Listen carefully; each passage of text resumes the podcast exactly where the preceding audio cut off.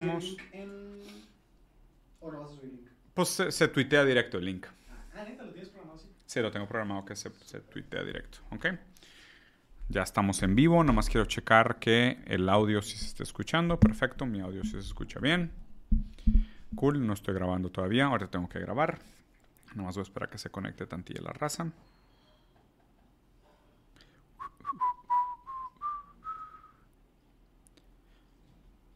Güey. Un par de videos interesantes el día de hoy. Ah, tengo que pasar el audio a mi audífono. Que es aquí, ¿no? ¿Dónde están auriculares? Déjame ver si es este. Sí, aquí está. Cool. Buenas tardes. Mira ya la banda conectándose. Ah. ¿Por qué el sentido común es una pendejada? Gran tema, güey. Un poco largo, pero gran tema. El sentido común es una pendejada porque la idea de común apela a la democratización de las conclusiones. Entonces el sentido común apela al mínimo común denominador de aquello que se cree como cierto en un determinado momento histórico. De hecho, en la retórica aristotélica, cuando se hablaba de apelar al lugar común para la retórica, eh, se apela a aquello que la mayoría determina como cierto, de que las rosas son rojas. El sentido común te diría que sí, porque la mayoría de las personas defi- definiría que las rosas son rojas, cuando hay rosas de muchos colores. Pero el sentido común te da, esa, te da esa razón. Entonces, apelar al sentido común es apelar a la democratización de las definiciones de lo que en un momento determinado histórico se considera como cierto. Y tiende a ser una pendejada, porque hoy en día la gente está profundamente manipulada por propaganda, e información falsa e ideologías. Entonces, apelar al lugar común tiende a ser una pésima idea. En unos, en unos temas es más peligroso que otros, pero también son necesarios, porque pues, así funciona el lenguaje, ¿no? Si, ¿no? si no tuviéramos un lugar común del cual buscamos el significado de las palabras, el lenguaje sería pues virtualmente imposible. Eh, ¿Qué más pusieron por acá? Hola Diego, saludos desde el mismo infierno que es Monterrey. Si es 50 grados, parientes. Una mamada, güey. ¿Cómo estás, Diego? ¿Estás con mucho calor allá en México? Sí, cabrón. ¿Posverdad es un término materialista? No. No, porque el concepto de verdad materialista dentro del lenguaje es la constitución y la estabilidad que existe entre el, el M1, M2 y M3, o sea, las- los diferentes tipos de materialidad, incluyendo eh, la materialidad de las ideas. Buenas tardes, Diego. Saludos desde Manzanillo. Hablarás de Titán, no sé, no sé qué chingados es Titán. Del Titán, no sé qué es el del Titán. Feliz día. ¿Qué? El submarino. Ah, Titán es el submarino. Sí, sí, sí, vamos a hablar del submarino. Bueno, ya, ya hay suficiente raza conectada. Vamos a empezar a grabar. ¿Listos? ¿Estamos? Ok, cool. Ah.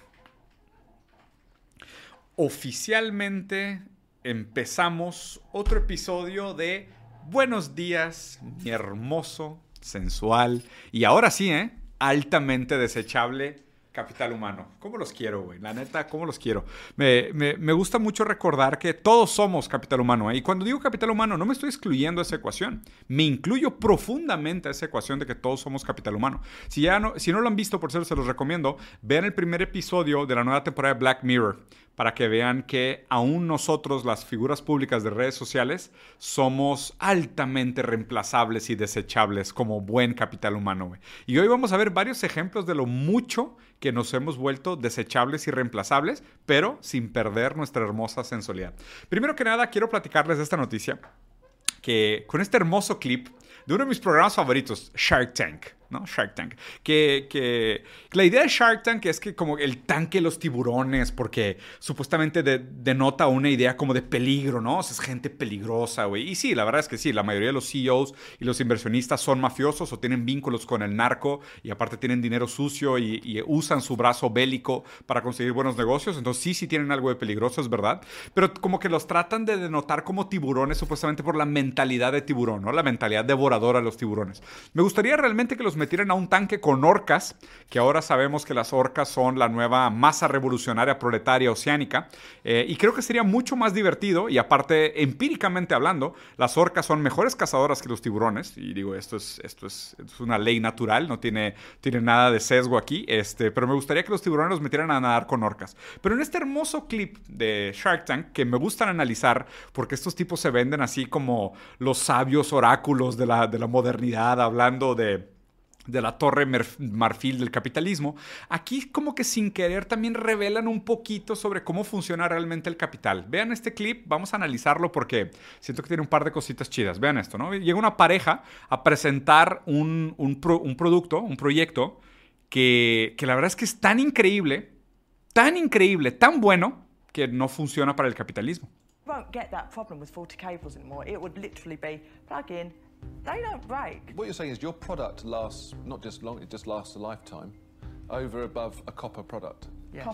Estás diciendo que el producto que me están presentando no solo dura mucho tiempo y varios años más que la competencia, sino que su producto dura toda la vida. Y ellos dicen, sí, así es, nuestro producto está diseñado para durar toda la vida. Products do go wrong. So if you think about that from a business perspective, what does that tell you about your product? Because if your product is so good that you buy it once, Yeah. Y si lo piensas desde la perspectiva de negocio, y aquí con una posición tipo señor Burns, eh, si su producto dura para siempre, estás comprometiendo una parte muy importante y potencial del negocio de recompra, porque pues si la gente te compra tu producto una vez y soluciona su problema, pues eso es muy malo para el negocio, ¿no? I've Absolutely, worked, we I've worked on stages um, most of my life, and the amount of times I put an amp down on a copper cable and severed it. I mean, accidents happen, cables break. So you can still break this cable. You can still ex- cut it You in could half. cut it in half. Yeah. I know nothing about this, but if you do sell it, I'm worried that you've got no repeat business. Y aquí dice el brillante tiburón. Tengo un problema con su producto porque si lo vendes, este, realmente lo que estás haciendo es perder un cliente. Esta misma lógica hermosa, quiero que la piensen, porque esta es la lógica del capital. ¿eh? Esta es la lógica del capital. Esta es la lógica del capital en un sentido puro metafísico. Eh, lo importante para el negocio no es solucionar problemas, es mantener clientes, es mantener la demanda activa, viva y vigente. Eso es lo importante para el negocio. Lo importante para el negocio es la sustentabilidad del negocio mismo. Las recurrencias de venta, la frecuencia de consumo, los márgenes de ganancia, la rentabilidad. E- Eso, eso es lo importante para el negocio, no la solución de problemas. En ningún sentido. La solución de problemas creo que no figura ni en el top 5 de las prioridades de un negocio. Entonces, en el momento que tú solucionas un problema para tus consumidores, pierdes el cliente. Ahora vamos a suponer que tú eres una farmacéutica y dices, híjole, pues es que te podría curar, pero, pero no me conviene porque voy a perder un cliente.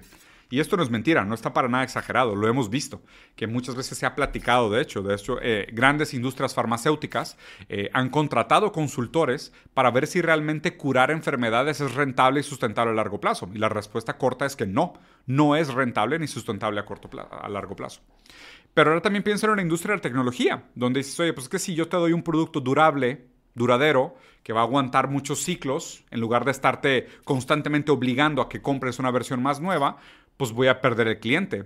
Pero hay un pequeño detalle aquí. Oye, ¿y qué onda con la cantidad de basura descomunal que estamos tirando al océano y mandando a África de basura metálica tecnológica? Porque tenemos que cambiar de celular a cada año. Porque aparte antes, incluso las computadoras, tú podías comprar una compu y meterle módulos, o sea, modularmente modificarla y actualizarla para que aún un hardware antiguo le sacaras provecho. Eso pasó mucho tiempo, por ejemplo, con las computadoras Mac, que hasta el 2012, que eran modulares, valía la pena comprar una computadora del 2012 y meterle actualizaciones nuevas antes de comprar las versiones más recientes que no puedes modificar porque ya vienen con todo el hardware y el software integrado y no le puedes meter mano. Y esto también se vincula no solo al problema de obsolescencia programada, que esto es, es uno de los talones de Aquiles más sucios y feos del capitalismo, que es que los productos vienen ya con fecha de caducidad, o sea, es se echan a perder el día después que se acaba la garantía. Y digo, hay miles de casos que comprueban esto. Vayan a investigar también, por ejemplo, sobre eh, la, la frecuencia con la que se echan a perder las máquinas de helado de McDonald's, que es otro caso impresionante, buenísimo. ¿ok? Además de la obsolescencia programada, hay otra serie de problemas como el derecho a la reparación, que esto empezó también incluso a afectar mucho la industria agrícola, porque los, tractores, los camiones y la maquinaria que vendían para el sector ag- agrícola venía con una cláusula que decía que era prohibido que los dueños de los tractores los repararan. O sea, si se te echa a perder un tractor, tienes que llevarlo a la planta que lo reparen o comprar uno nuevo. ¿ok?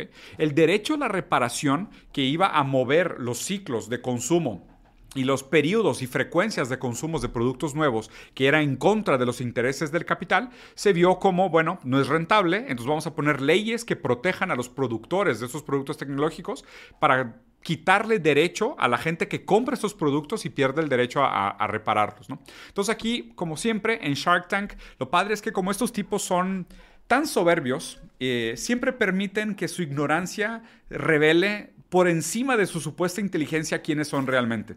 Y aquí, en estos pequeños detalles, en estos pequeños cuadritos, es donde vemos cómo se asoman los colmillos de los vampiros capitalistas. Es de que, güey, estás loco, tu producto es demasiado bueno. ¿Estás loco? Estás resolviendo problemas. ¿Qué te pasa, güey? ¿Tienes pedos? Eso es malísimo para los negocios.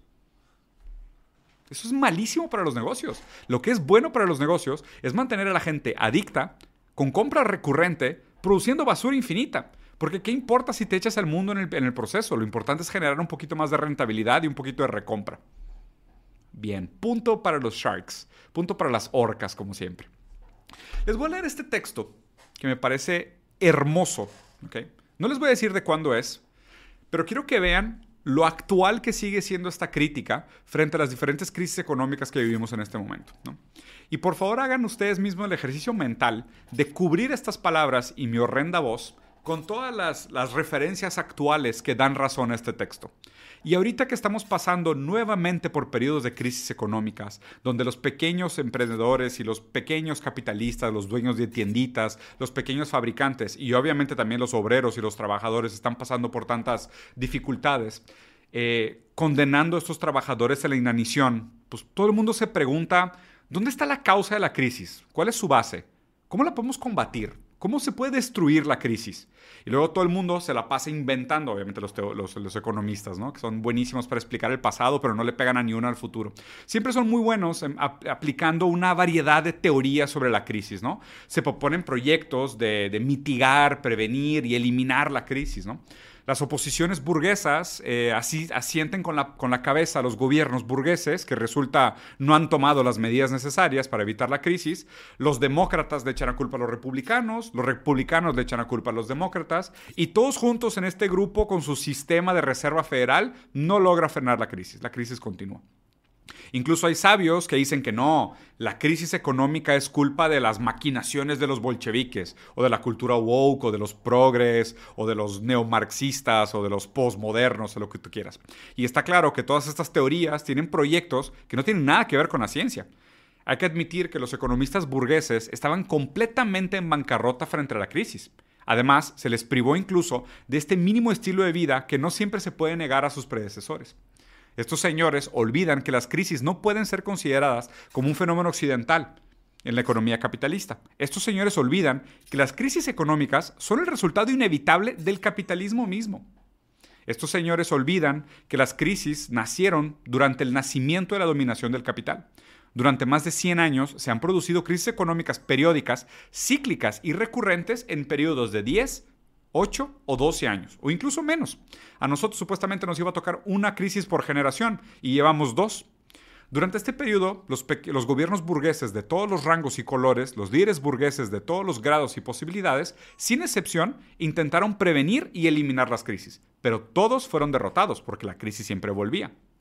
Fueron derrotados porque es imposible prevenir o destruir las crisis económicas mientras permanecen dentro del marco capitalista.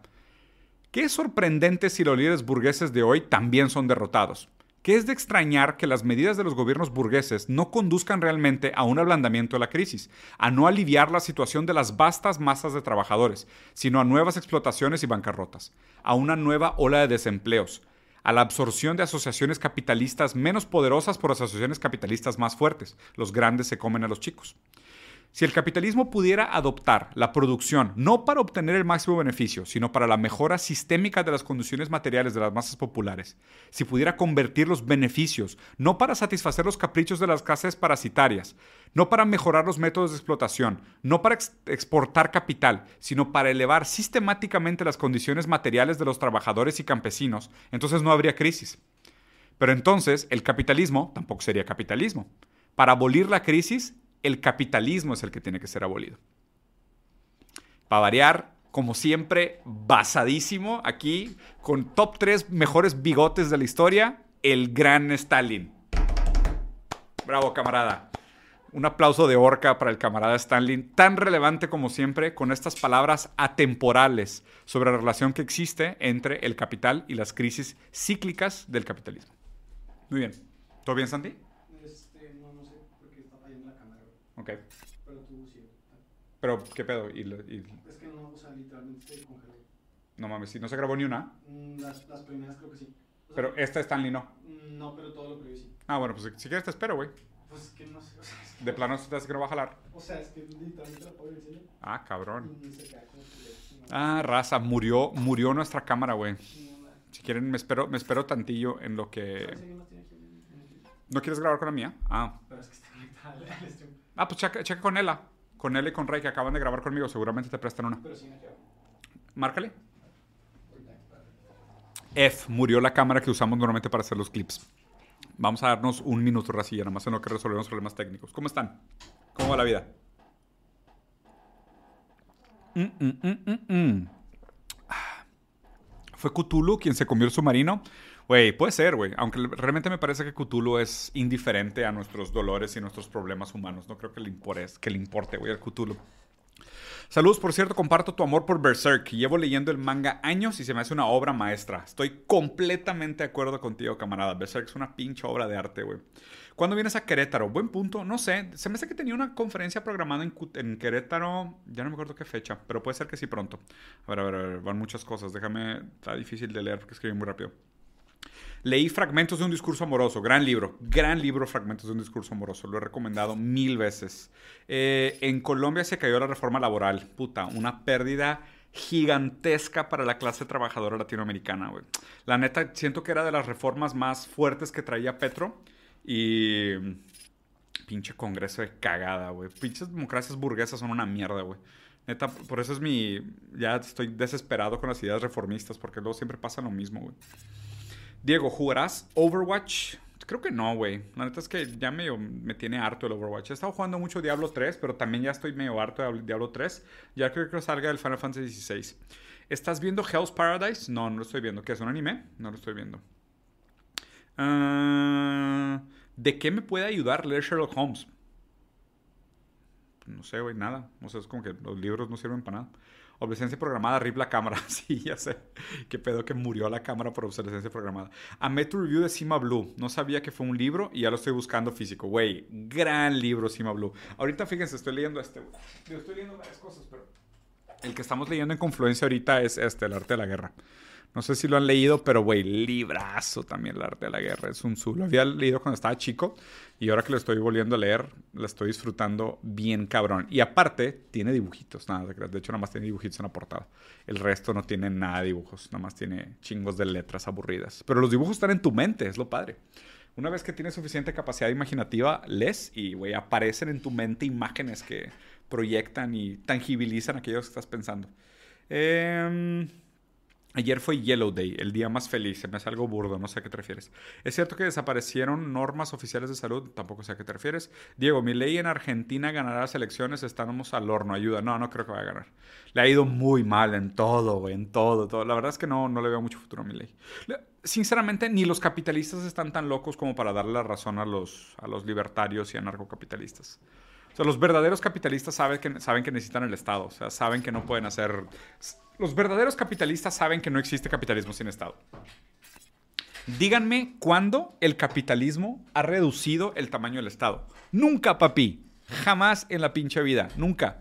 Hola Diego, buenas tardes. ¿Cuándo haces un video del vacío que genera un juego que deseamos mucho y una vez terminado genera ese sentimiento. Pues es que, o sea, no tenemos que hacerlo específicamente sobre un tema de videojuego, güey. O sea, ese, ese vacío existencial que se produce eh, al alcanzar el objeto de tu deseo o satisfacer tu deseo, esto parte con el hecho de que el deseo siempre fue deseo puro. El deseo nunca es deseo de algo, el deseo siempre es deseo de desear más. Entonces tú, tú crees que satisfaces el deseo y quitas el objeto y nada más queda el deseo. Es como arrancarte la cascarita de una herida Eso es satisfacer el deseo. Tipo, el, el objeto que tapa el deseo, el deseo en este caso sería el flujo de sangre, ¿no? El, el objeto, el deseo, tapa el flujo de sangre. Cuando tú cumples el deseo y obtienes esa cosa, tú quitas la cascarita y la sangre empieza a fluir otra vez. O sea, la pérdida del ser amado se siente como una hemorragia de deseo. Esa sería la metáfora adecuada para describir ese sentimiento al que te, al que te refieres. Em, ¿Qué opinas de Siddhartha, de Harman Hesse? No lo he leído. Eh, Diego, leer Spinoza es una buena introducción a la filosofía. Híjole, no sé si introducción a la filosofía, pero sí es una gran lectura Spinoza. Ética en el sentido geométrico es de mis libros favoritos de la historia. Eh, hola, Diego, ¿crees en el mal necesario? No. No, para nada.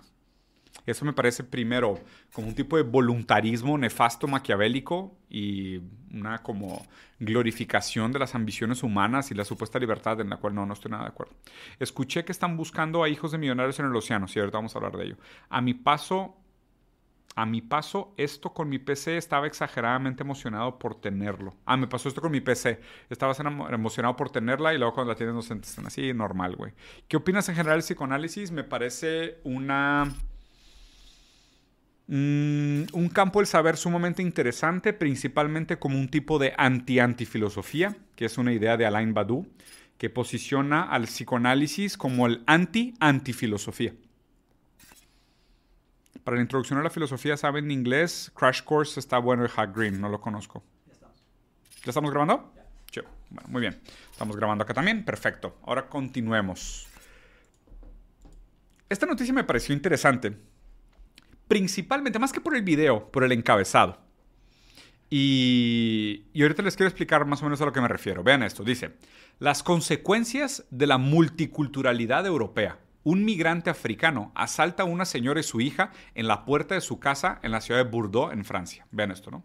Está la señora y su niña, están como esperando algo en la calle y hay pues un tipo ahí en shorts con unas cosas en la mano y ve la puerta. La abuelita peligrosamente le dice a la niña, métete. El tipo este se mete, como que pone el pie en la puerta y se mete forzosamente a la puerta y supongo que entre empujones y diferentes cosas asalta a la, a la niña y a la señora y se va corriendo con los bienes. Y ya. Y se escapa después de haber robado un poco. Ok. Bueno, para empezar, terrible. Pobrecita la niña, pobrecita la señora. Deben de haber pasado una experiencia traumática. Esto realmente no es una apología para nada hacia el crimen. Eh, pero me llamó mucho la atención el encabezado. Las consecuencias de la multiculturalidad europea. O sea, vean lo bonito que es hacer teoría crítica para poder entender entre líneas lo que se está diciendo aquí. La aseveración aquí es que esto, o sea, el hecho de que un hombre se meta a robar, de que una persona se meta a robar a una casa, es un problema de multiculturalidad. ¿A qué se refieren con un problema de multiculturalidad? Pues vienen migrantes de fuera a vivir a otros países en los que no son originarios, en este caso un africano en, en, Francia, que es bastante común, o sea, hay muchísima comunidad de otros países, principalmente en Europa, que pues, los migrantes son bastante comunes, además mantienen la economía vigente a través de su mano de obra barata y, y en general, ¿no? Muchos de los países desarrollados fueron construidos por migrantes, no hay que, no hay que cerrarle el ojo a la historia cuando es cierta, eh, y esclavos también, ¿eh? Entre los esclavos y los migrantes construyeron el mundo moderno. Entonces hay que tener memoria para no, para no pecar de idiotas.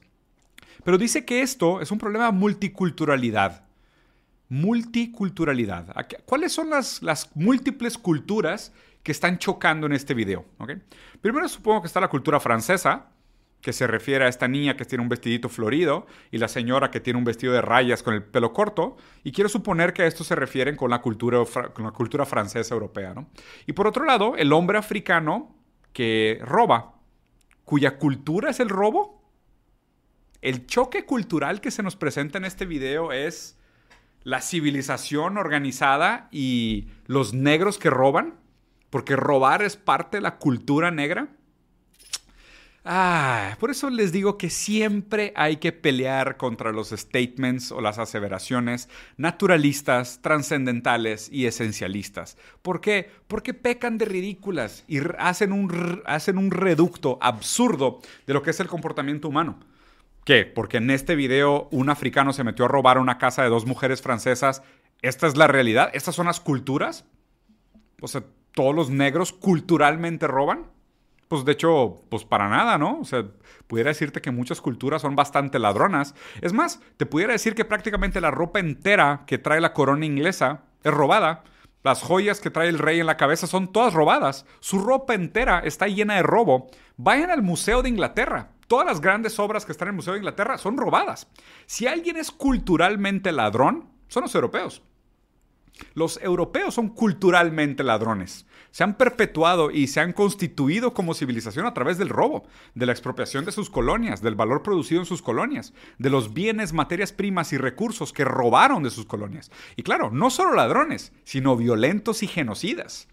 Hay que recordar que solo el imperio inglés mató más de 100 millones de personas de hambre en India nada más, en un periodo de 50 años.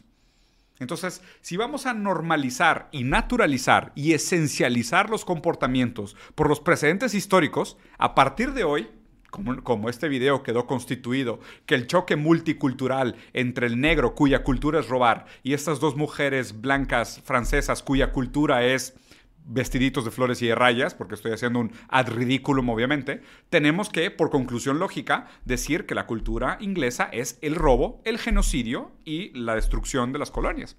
De la misma manera que muchos otros países que todavía tienen colonias en África, como es el caso de Europa, Bélgica y otros países y demás. Entonces tengan mucho cuidado, porque vean cómo solo un encabezado trae un caballo de Troya gigantesco el encabezado dice las consecuencias de la multiculturalidad europea. Estas son las consecuencias de la multiculturalidad. ¿Por qué? Porque robar es cultural. No es contingente, ¿eh?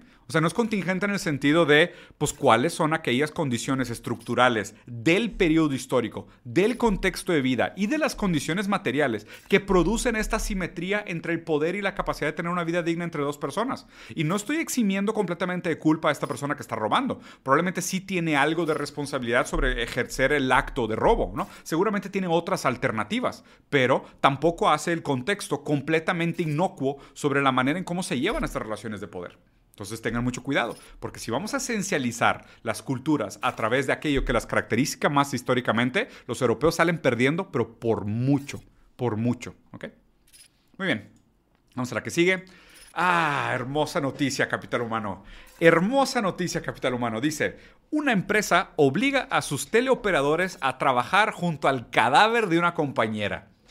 Tú, el martes en la tarde, acabas de llegar de tu break después de comer este, pasaste por un café que representa como el 5% de tu ingreso mensual porque crees que ese frappé te va a producir algún tipo de estatus social y hacerte merecedor de la mirada de la compañera que es tu crush, eh, al cual se equivocaron en tu nombre, le pusieron una letra equivocada, te sientas y percibes un hedor poco característico aún para tu ambiente de trabajo que de por sí ya huele mal. Resulta que este martes, bastante diferente a los otros martes, el dolor del capital humano es mayor que de costumbre. Una de tus compañeras de trabajo ha muerto al lado de ti. Inmaculada, el día 13 de junio, en el piso 26, a los 56 años de edad, se desploma, se muere en su lugar de trabajo, a lo cual los gerentes, directores y coordinadores le dicen a todo el hermoso, sensual y altamente desechable capital humano continúen trabajando. A esto me refiero exactamente cuando digo que somos capital humano. Hermoso, sensual, pero altamente desechable. Hermoso y sensual, ¿por qué? Porque le ponen florecitas y le dejan recados. Hasta siempre, Inma, será siempre recordada. Eres hermosa con una fotito y crucecitas y lo que tú quieras. Sensual, sí, qué bonito, pero altamente desechable altamente desechable capital humano. A lo que me refiero cuando digo capital humano es que bajo la lógica del capital, el ser humano no es humano, sino que es capital primero. Es capital en el sentido de que es un recurso más que produce, es una variable más que tiene que ser administrada de la manera más eficiente para aumentar la plusvalía de los capitalistas frente a la extracción de valor de lo que producen los trabajadores. Esa es la lógica nefasta por detrás del capital que imposibilita al humano de ser humano porque profundamente alienado, lo único que puede ser en este periodo histórico es capital humano. Nuestra única función dentro de estas maquinarias en la cual somos engranes es producir más. Producir más contenido, producir más videos, producir más clips, monetizar más, llenar más tablas de Excel, llegar más temprano, salir más tarde. La extracción de la mayor cantidad de plusvalor para aumentar la ganancia, el capital de los capitalistas y así precarizar cada vez más la vida de los trabajadores. ¿Hasta qué punto me dirás? Hasta la muerte. ¿Cuál es el límite de esta lógica? La muerte misma es el límite de esta lógica. La muerte misma en el sentido de ni siquiera voy a dejar de trabajar o los voy a, a ustedes a dejar de trabajar porque una compañera se murió. Aún frente a la muerte de una compañera, es más importante que sigamos produciendo valor para los capitalistas y los accionistas de estas empresas. Probablemente la mesa directiva de esta empresa, esto sea un reporte de aproximadamente dos minutos, donde les van a decir, eh, presada mesa directiva, accionistas, capitalistas, inversionistas, que están conectados por Zoom porque realmente están en un yate en Mónaco o algo así. Eh, lamentamos informarles que esta semana eh, Inmaculada, una de nuestras eh, compañeras de trabajo en Madrid, falleció y falleció en el ambiente de trabajo. A lo cual van a preguntar, ¿y, tú, ¿y perdimos el día de trabajo? No, no, no, no, no perdimos el día de trabajo la gente siguió trabajando y un par de horas después llegó la ambulancia a sacarla de la mesa cuando ya empezó a leer chistoso. Híjole, esto va a ser un escándalo en los medios.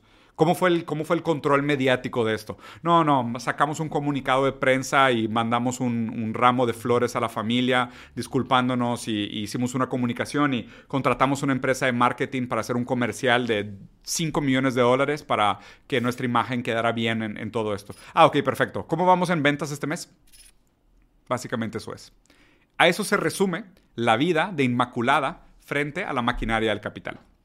Hermosa, sensual y altamente desechable. Muy bien, tengan cuidado, ¿eh? Esto para cuando les pidan que se queden un poquito más tarde en trabajar y para que ustedes digan no. Absolutamente no. O pueden decir preferirían no hacerlo, como lo decía Bartleby. Pero recuerden que Bartleby también le costó la vida esa frase preferir no, no hacerlo. Ahí no acaba el tema de la ahí no acaba el tema del necrocapitalismo, que van a ver que está profundamente conectado, y se descubre una red de tráfico de cadáveres en la morgue en Harvard. Capital humano altamente desechable aún después de la muerte, güey. Es bueno saber que, tu vida no acaba cuando mueres. Tus, tus órganos siguen teniendo valor. Digo, no para ti, ¿verdad? Para los, para los doctores del hospital de Harvard que hacen tráfico de órganos eh, de manera ilegal, vendiendo por internet cabezas, cerebros, piel y huesos este, que iban a ser donados, pero pues así siguen teniendo un poquito de valor. Qué bonito, qué bonito todo esto que, el, capital tenga esta manera tan digna de, significar la vida humana. Supongo que para esto nacimos, ¿no? O sea, quiero pensar con toda esta lógica que a esto vinimos al mundo. Vinimos al mundo a producir ganancia para los capitalistas. Es el objetivo real de la vida. Es trabajar hasta que te mueras y después de que te mueres, te cortan con una sierra médica y te venden en el mercado negro de internet un doctor que probablemente también maneja un carrazo, güey. Ese es el objetivo de la vida raza. Ya, ¿para qué lo están buscando? ¿Para qué leen libros sobre existencialismo y Sartre y eh, Víctor Frankl, el hombre busca de sentido? No, güey, no. El objetivo de la vida es generar plusvalía para los capitalistas y después entrar al mercado negro a través de tus órganos ilegales vendidos por doctores que probablemente están adictos a opioides. Es el objetivo de la vida. O sea, no, entiendo, no entiendo la filosofía romántica ni el existencialismo. Ya en la efemerología me hace sentido. Ya nada más veo esto y digo, esto es lo real. Esta es la realidad cruda, dura y al cuello, güey. Desromantizada completamente, desdotada completamente de cualquier sentido de dignidad del humano que crea arte y produce la capilla Sixtina. No, papá, 99.9% de los humanos tienen un destino más parecido a Inmaculada y a este güey que vendía cadáveres que a, que a Da Vinci o que a Picasso o que a Salvador Dalí. Entonces no vengan a decirnos que el objetivo de la vida humana realmente es la manifestación hermosa del espíritu, cuando realmente la gran mayoría de la sociedad está condenada a este tipo de condiciones. Pero ¿saben a quién sí le beneficia muchísimo el necrocapitalismo? A la industria de la guerra, güey. La industria de la guerra se la está pasando bomba. Se la está pasando rebomba con todo esto, ¿no? Digo, no sé si supieron, pero hubo un error de redondeo en, el gobierno americano esta semana en relación a todos los apoyos que han enviado a, a los adictos a, a, opioides en la calle. Nada, no se crean, güey. Al apoyo que mandaron a Ucrania para pelear su guerra proxy contra Rusia. Bueno, hubo un error de redondeo. Y cuando escuchas error de redondeo, eh, dices, no, pues, pues, o sea, una vez en, la tiendita eh, dejé un dólar de más, ¿no? Y, regresé el siguiente día y el señor se hizo güey, entonces le robé unos chicles. Eso, ese, ese, es un error de redondeo. En este caso, el error de redondeo por el cual pasó Estados Unidos fue de 6.2 billones de dólares. Hubo un error de redondeo de 6.2 billones de dólares. Eh, digo, no que se ocupen para algo más en Estados Unidos, o sea, no, ¿verdad? O sea, no, no creo que nadie más en Estados Unidos se pudiera beneficiar de ese error de redondeo, porque aparte si es un error de redondeo, que si era se tardaron en darse cuenta que se habían equivocado, seguramente pues no es tanta lana, ¿sabes? Es como que, bueno, pues, o sea, un error de redondeo se te va porque, porque es, es insignificante. Decía Lacan, lo insignificante pasa desapercibido precisamente porque es insignificante. Entonces, en este caso, un error de redondeo de 6.2 billones, pues como que, güey, se te cae, ¿no? O sea, se, te cae en el pantalón y luego sacas el pantalón de la lavadora y dices, chingados, aquí estaban los 6.2 billones que había dejado en la peda el otro sábado, ¿no? No es como que Estados Unidos lo necesite. Y aquí vemos, eh, del lado derecho, Corea del Norte, aquí la gente nadando en basura, eh, comiendo del piso, comportándose como ratas, rompiendo ventanas de tiendas. Y del otro lado, un bello barrio de interés popular en Detroit. Este, pero al revés. Realmente lo que estamos viendo del lado izquierdo es un barrio popular de interés social en Corea del Norte. Y del lado derecho lo que estamos viendo es eh, las calles de Detroit, con gente caminando como zombies. Digo, no, no que esos 6.2 billones de dólares hubieran hecho bien para nadie, ¿no? O sea, es como que son mucho más importantes en Ucrania. O sea, eh, estoy seguro que toda esta gente que está adicta a opioides, caminando como zombies por la calle en Estados Unidos, entiende que lo más importante en este momento no es que ellos reciban cualquier tipo de ayuda, lo más importante es que compremos tanques de 10 millones para que traten de empujar la frontera de Ucrania contra Rusia, para que Rusia los tumbe usando drones de 10 mil dólares. Ah, es que es demasiado chistoso como para soportarlo. Pero bueno, vamos a continuar con las noticias bonitas. El domingo, cinco visionarios, billonarios, pagaron cada uno de ellos 250 mil dólares para tomar un submarino de altísima tecnología e ir a visitar uno de los lugares arqueológicos más importantes de Hollywood, el Titanic. Así es, el Titanic. Aquí vemos cómo el capitán del barco, del submarino, también CEO de la empresa, lo cual es un tipo de sueño narcocapitalista, donde estos empresarios son un tipo de superhombres dotados de, de poderes sobrehumanos e inteligencia mastodóntica. Eh, compra refacciones para su submarino en Costco y en Walmart. Maneja su submarino con un control genérico de PlayStation 2 que cuesta 30 dólares en Amazon y esto me encantaría que fuera mentira, pero no lo es. Maneja su submarino con un control genérico de PlayStation 2 que cuesta 30 dólares en Amazon. ¿okay? Y mete estos cinco tipos visionarios, brillantes, aventureros, estos verdaderos eh, desbravadores, conquistadores de los límites, de las fronteras de la humanidad, y tratan de sumergirse a uno de los lugares más profundos y peligrosos de la Tierra para ver las ruinas del Titanic a través de una pantalla VGA, ¿eh? porque aparte tampoco creas que hay ventanas en el submarino. Entonces, para verlo a través de una pantalla. Brillante, ¿ok? Ah, otra vez yo del lado de las orcas, y la verdad es que le soy sincero, ¿no? No, deseo, la, no deseo la catástrofe para nadie, no, no quiero celebrarlo para nada. Simplemente quiero usar esto como un ejemplo de cómo el anarcocapitalismo sería una gigantesca catástrofe. ¿okay? Otra cosa que sucedió es que estos tipos se metieron a este, a este barco, que literal parece una lata, güey, de, de, refresco, sin GPS, y lo único que estaban usando como sistema de localización es el satélite de Elon Musk. O sea, el satélite este, el Starlink, ¿no? Y obviamente, pues Darwin, aquí haciendo las suyas desde la tumba, los castiga y estos tipos se pierden dos horas después de empezar a sumergirse. Entre ellos, entre los millonarios, también estaba el hijo de uno de los, billonarios, perdón, que estaban dentro del barco, todos ellos con una fortuna gigantesca de origen sumamente dudoso, y ahora están perdidos. Al estar perdidos, tanto el gobierno de Canadá como el de Francia, como el de India, como el de Estados Unidos, movilizan una cantidad gigantesca de recursos para encontrarlos. El primer, el primer dato importante aquí es entender por qué esto es un gran ejemplo de la catástrofe que sería el anarcocapitalismo o un tipo de capitalismo sin Estado. ¿okay? Un par de semanas antes de que esto sucediera, eh, uno de los empleados de la empresa puso una queja sobre la seguridad del submarino, diciendo que, oye, güey, este submarino no cumple con miles de reglas de seguridad mínimas para el tipo de inversión que vamos a hacer. O sea, no es, no es posible. Y el CEO visionario, que probablemente ve Shark Tank todos los días antes de dormir y se siente como el siguiente Steve Jobs, dice, güey, ¿quién te crees, güey? O sea, yo aquí adentro tengo luces de Costco, tengo un control de PlayStation de 30 dólares, tengo un satélite de Elon Musk. O sea, ¿quién te crees tú para decirme que no cumplo con las reglas mínimas de seguridad? Y claro que lo corrió, porque es el CEO. O sea, porque las empresas funcionan como dictaduras protofascistas, que es lo que le encanta a los capitalistas. Entonces, claro que lo ocurrió. ¿Y cómo acabó? Pues acabó muy mal. Acabaron todos perdidos, no sabemos dónde están. Hasta el momento, hasta la fecha, yo todavía no sé si los van a encontrar o no. Creo que tengo entendido que tenían aire suficiente para 96 horas y llevan como 40 horas perdidos, lo cual pinta muy mal para ellos, porque aparte, como no traían GPS, no hay manera de lo localizarlos. O sea, literal estás buscando una aguja en un, para en un, en un pajal, porque es sumamente difícil de encontrarlos.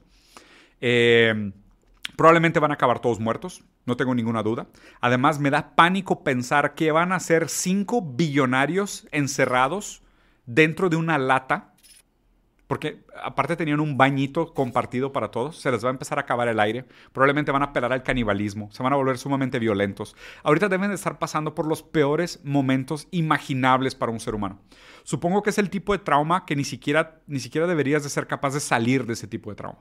O sea, no creo que salgas como una persona después de pasar por una experiencia así de traumática. Sinceramente es algo que no le desearía a nadie, ni en las peores de las condiciones de mis peores enemigos.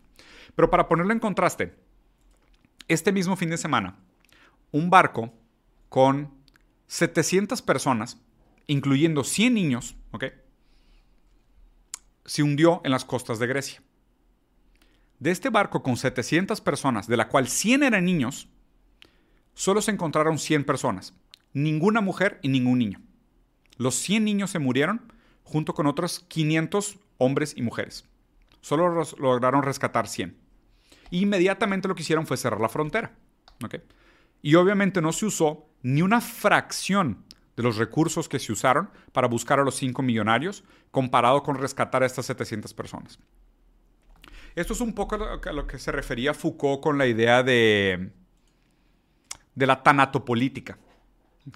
Porque primero viene la idea de que existe la biopolítica, que es la política de los cuerpos, que es la política, cómo ejerce un poder sobre nosotros en qué podemos hacer, a dónde podemos ir, a dónde no podemos ir, cómo nos tenemos que comportar. Pero la tanatopolítica incluso dicta cómo la política permite nuestra muerte o cómo la política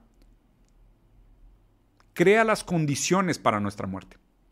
En este caso, vienen 700 refugiados en un barco, Grecia simplemente cierra la frontera y no invierte en rescatarlos y estas personas se mueren.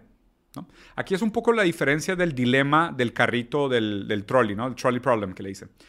La primera pregunta del trolley problem es, tú tienes una palanca en donde puedes mover un carril para que el tren se vaya por la izquierda o por la derecha. En el primer problema, que es el más simple, de un lado hay una persona, del otro lado hay 10. Normalmente, cualquier persona que no es un sociópata, un psicópata o un anarcocapitalista tratar de, tratando de probar un punto metafísico absurdo, eh, normalmente jalas la palanca para matar a uno y no a diez, ¿no? que es un pensamiento utilitario de pues, causar la menor cantidad de mal y, evitar la mayor cantidad de dolor.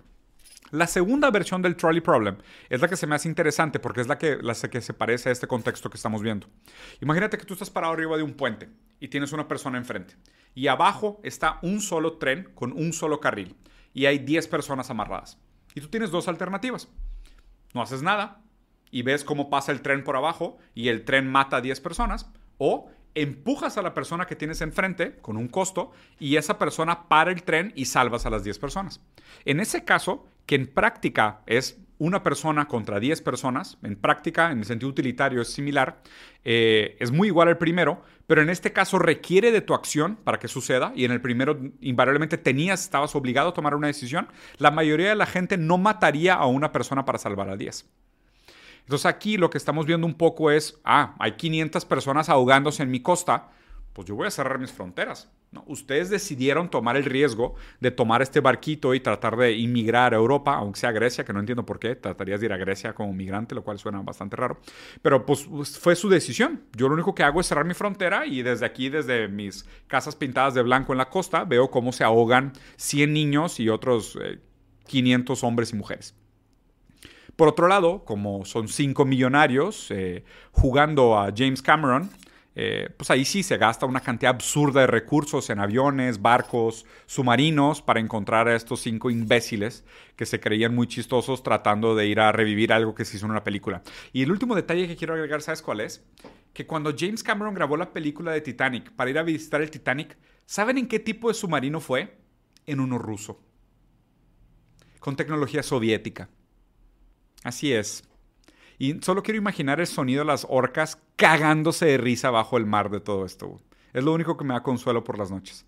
Cómo las orcas se están cagando de risa de estos idiotas anarcocapitalistas que creen que la tecnología es un fin en sí mismo y estos hombres eh, adinerados, ciegos de sus ventajas estructurales, se creen superiores y más listos a todos los demás y quedan invariablemente varados y ahora probablemente deben de estarse comiendo al más débil mientras rezan por la esperanza de ser rescatado pensando que valen tanto dinero que alguien los extraña, cuando realmente nadie los extraña. Si los rescatan es porque valen dinero, no porque realmente a nadie le importe.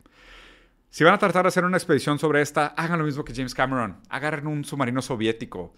porque la tecnología planeada por el Estado siempre sale mejor. Estos idiotas que compran refacciones en Costco y Walmart y, y controlan un submarino con un control genérico de PlayStation 2 de 30 dólares. No, no mames, es que Darwin tenía razón. En este sentido, Darwin tenía razón. Muy bien.